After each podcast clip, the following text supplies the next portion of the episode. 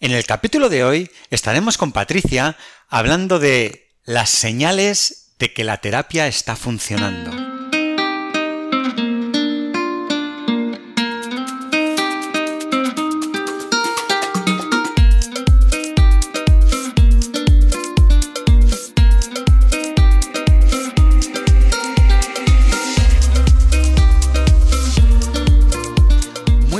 Todos, aquí estamos otro día eh, con Patricia hoy otra vez para hablar de salud mental.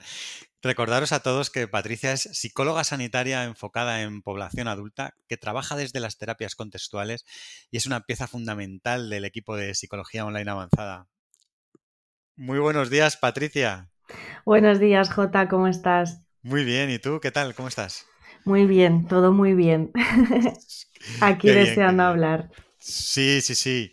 Y hoy vamos a hablar de, de un tema eh, en el que estás muy acostumbrada porque es eh, tu trabajo del día a día, ¿no? De la terapia. Y mm, sobre todo vamos a enfocarnos hoy para que un paciente se pueda preguntar eh, si la terapia a la que está yendo está funcionando, para que pueda evaluar, ¿no? Si, si lo que está haciendo sirve o no sirve de, de algo y qué expectativas debe tener. ¿no?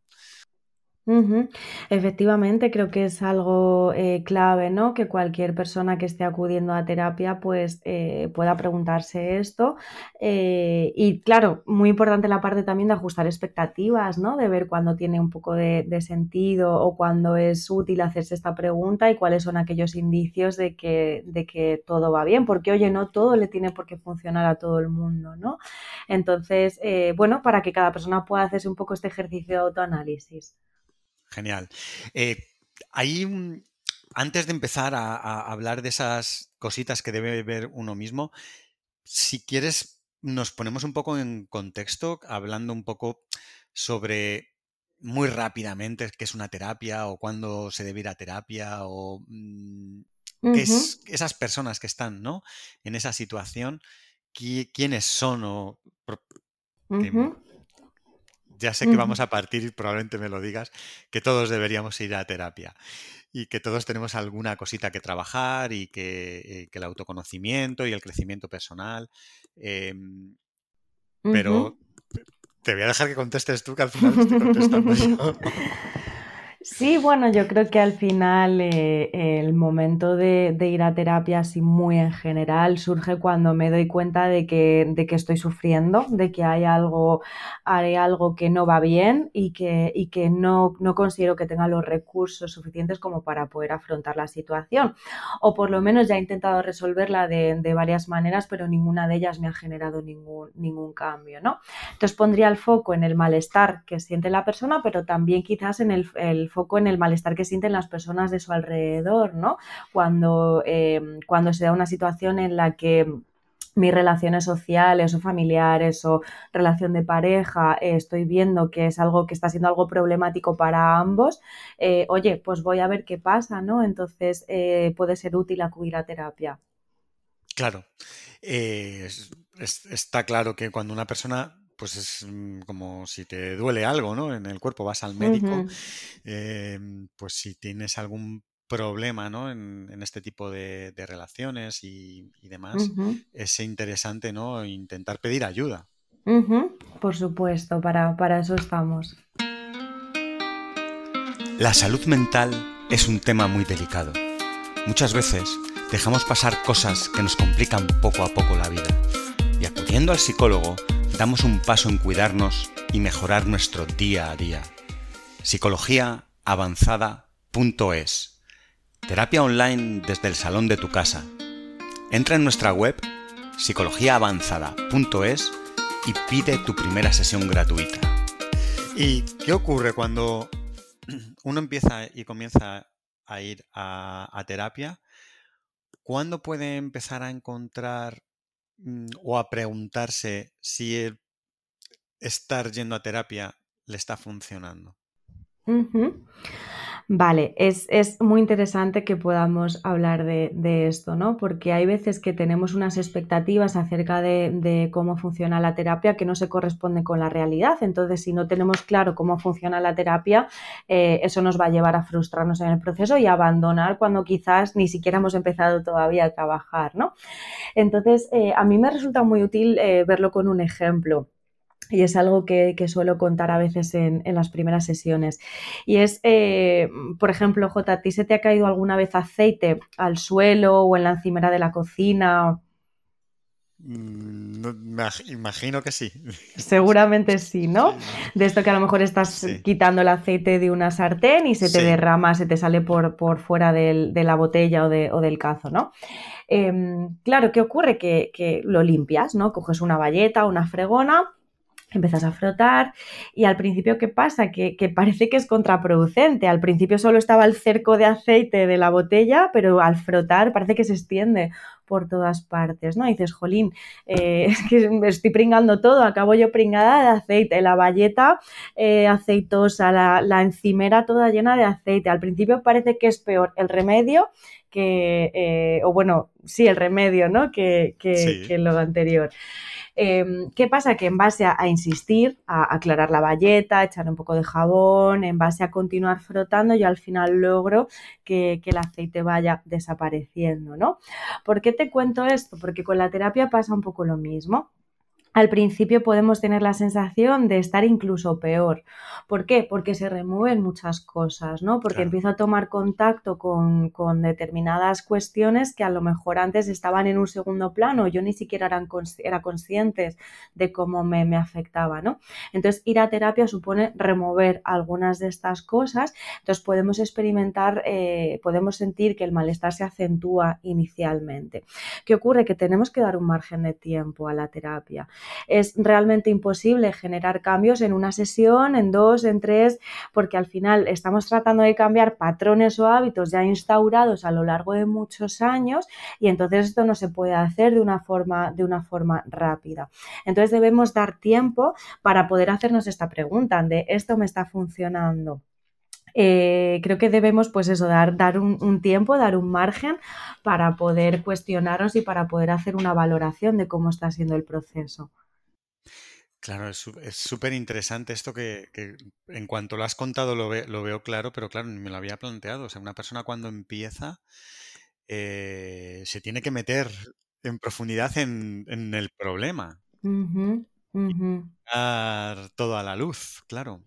Claro, Claro, entonces al principio pues esto pues suele ser bastante desagradable, ¿no? Tenemos que, en ese sentido, que confiar en que estamos delante de, una persona que sabe lo que está haciendo, de un profesional y que al final todo tiene un sentido. Y oye, por supuesto, si tenemos cualquier duda eh, al principio o durante el proceso, pues que tengamos la confianza como para poder preguntar a nuestro psicólogo o psicóloga. Claro. Eh, Habrá gente que cuando esté pasando por esto en las primeras sesiones mm, decida no continuar porque se siente peor cada vez que va al psicólogo? ¿Podrá pasar esta situación? Sí, desde luego que es algo que, ocurre, ¿no? Que, a lo mejor esa persona no está en, un momento como para, querer, como para querer remover todo eso o que, quizás eh, le esté resultando demasiado desagradable. Es algo que, que desafortunadamente ocurre en nuestro, en nuestro día a día, en nuestro trabajo. Y, bueno, yo igualmente me gustaría transmitir a todos nuestros oyentes pues que, que, que hay que tener un poco de tolerancia al, malestar, que entiendo que es complicado y que es doloroso al principio, pero al final tiene un sentido que pasemos por todo ese sufrimiento inicial. Claro. Em, hay una eh, posibilidad de que un paciente después de su primera sesión salga y se plantee si la terapia le está funcionando? Mm, bueno, podría ocurrir, pero ojo, no sería... Muy equilibrado que esto sucediese, por decirlo así. ¿Por qué? Porque en una sesión es imposible que se resuelva nada. Una primera sesión es una primera toma de contacto en, la que yo como psicóloga pues eh, profundizo un poco más acerca del problema, pero me quedan muchas cosas más que continuar evaluando junto con la persona para poder intervenir, ¿no? Esto es como cuando vas al médico porque te duele la tripa. El médico te puede dar un paracetamol, un analgésico, ¿no? Al final eso te va a aliviar el dolor, pero el médico no sabe por qué te duele la tripa, necesita hacer pruebas, necesita identificar qué, es lo que hay detrás de ese dolor de tripa, cuál es el origen del problema, ¿no? Entonces el, el analgésico puede ser útil a corto plazo, pero eso no está solucionando el problema. Te pongo este ejemplo porque nosotros como psicólogos hacemos un camino más o menos parecido. Necesitamos evaluar exhaustivamente qué es lo que hay detrás de ese malestar para poder atajar el problema desde, desde la raíz. Y esto requiere un tiempo, no se puede hacer en una sesión, ni en dos, ni en, dos, ni, ni, ni en tres, ¿no? Necesitamos conocer exhaustivamente a la persona, su vida, su historia y de qué manera le está afectando ese problema para poder hacer una intervención personalizada y, que, y que, la persona se, se pueda cumplir sus objetivos, ¿no? Entonces, después de una primera sesión es es imposible determinar si la terapia es útil o no porque la terapia no ha empezado, por decirlo así, o por lo menos la parte de la intervención. Si, ya damos un margen a una persona cuando lleva ya eh, pues un mes, dos meses de, sesiones, eh, que ya pueda haber pasado o empezado por lo menos parte de, este proceso, eh, mm, ¿cuáles son las primeras señales que puede identificar una persona que está yendo a terapia eh, que la terapia está sirviendo de algo. Vale, yo creo, Jota, que, las primeras señales, simplificando un poco, pero eh, creo que las primeras señales vendrían porque me siento cómoda con mi terapeuta, porque siento que tengo confianza como para poder abrirme, como para poder eh, enfrentarme a tomar contacto con mi malestar y poder eh, transmitirlo así en la propia terapia, ¿no? Cuando a mi terapeuta le puedo transmitir dudas, inquietudes, le puedo hablar de, de mis miedos, etcétera. Creo que esto es fundamental porque es una de las bases de la terapia, el que exista un poco esta sintonía entre terapeuta y, paciente o consultante. Si yo no me siento cómoda con la persona que tengo delante, difícilmente voy a poder abrirme, entonces difícilmente ese proceso va a resultar de utilidad para mí. Por eso diría que es eh, uno de los pilares fundamentales de la terapia, la sensación de me siento cómoda hablando con la persona que tengo delante, siento que no me está juzgando, siento que, eh, que, que realmente está conectando con lo que yo necesito y con lo que quiero construir en, la terapia. Eso por una parte como eje fundamental, como decíamos, pero luego también creo que poco a poco, a medida que van pasando las sesiones, uno de los primeros cambios que, las personas podemos notar en, en, terapia es el que vamos teniendo mayor conciencia es decir, una mayor capacidad de introspección, de poder ser más consciente de cómo me voy sintiendo en mi día a día, ser más consciente de qué es lo que hago para resolver el malestar, de si voy identificando patrones. Es decir, creo que uno de los primeros cambios es que eh, se produce un aumento en la capacidad de análisis en, las personas, de poder observarse en su día a día para poder transmitirlo así a la, a la terapia y poder ir efectuando otros, otros cambios. Y esto va de la mano, J, de lo que te decía al principio de limpiar el aceite. Claro, cuanto yo más consciente soy, quizás al principio más mal lo paso porque empiezo a ser consciente a lo mejor de que estoy más triste de lo que yo pensaba o soy más, consciente de que los problemas que yo tengo en mi pareja en realidad tengo problemas en general con el resto de, de relaciones. Entonces, claro, el ser más consciente hace que dañe un poquito más, pero al final para poder cambiar algo tengo que pasar por el primer paso de ser consciente, aunque ello implique eh, sufrir un poco más al principio.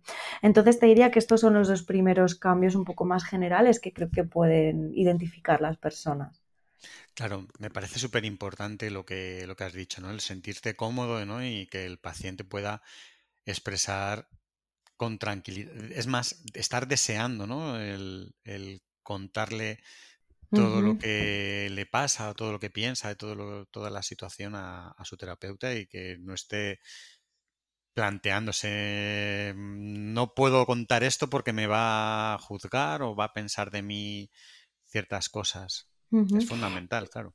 Y esto sobre todo requiere tiempo, porque al principio estamos delante de una persona que no conocemos de nada y de la que probablemente vamos a conocer más bien poquito, entonces también es importante que nos podamos conceder este tiempo en el que yo me voy sintiendo cómoda y en el que voy ganando confianza, es decir, no es una transición de noche y día, sino que requiere este tiempo, pero efectivamente es una de las señales de que todo va bien.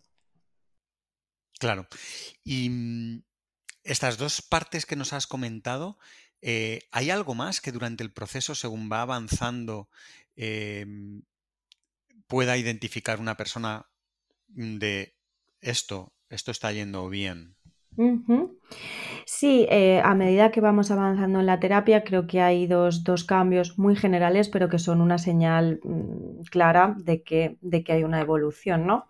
Es precisamente la sensación de cambio, de estoy generando cambios en mi entorno, algo está cambiando en mi vida, en mí o en el contexto, ¿no? En, las áreas de, mi vida, pero voy notando el cómo eh, actúo de una manera diferente, cómo me comporto de una manera diferente, voy haciendo las cosas de otra, de otra forma. Al final es eh, un poco, eh, asemejo esta idea a em, cambio de un piloto automático, de que yo antes actuaba de forma impulsiva o de forma forma muy automática, respondo automáticamente a los eventos de mi vida, pasar de eso a verlo como una elección. Me voy dando cuenta de que yo voy cogiendo un poco las riendas de mi vida y que yo voy eligiendo cómo enfocarme en cada una de las situaciones en las que me voy encontrando. Entonces creo que esta sensación de elección eh, simboliza pues este cambio en el que me estoy priorizando o en el que estoy empezando a enfocarme a las cosas de una manera diferente. Y esto va de la mano de, otro, eh, de la otra fuente de, feedback, por decirlo así, que la, de que la terapia funciona, y es que al final voy notando que me voy acercando a los objetivos terapéuticos, ¿no? De que poquito a poco voy consiguiendo determinados retos que van en la línea de lo que, de los objetivos que se plantean al inicio de, la terapia.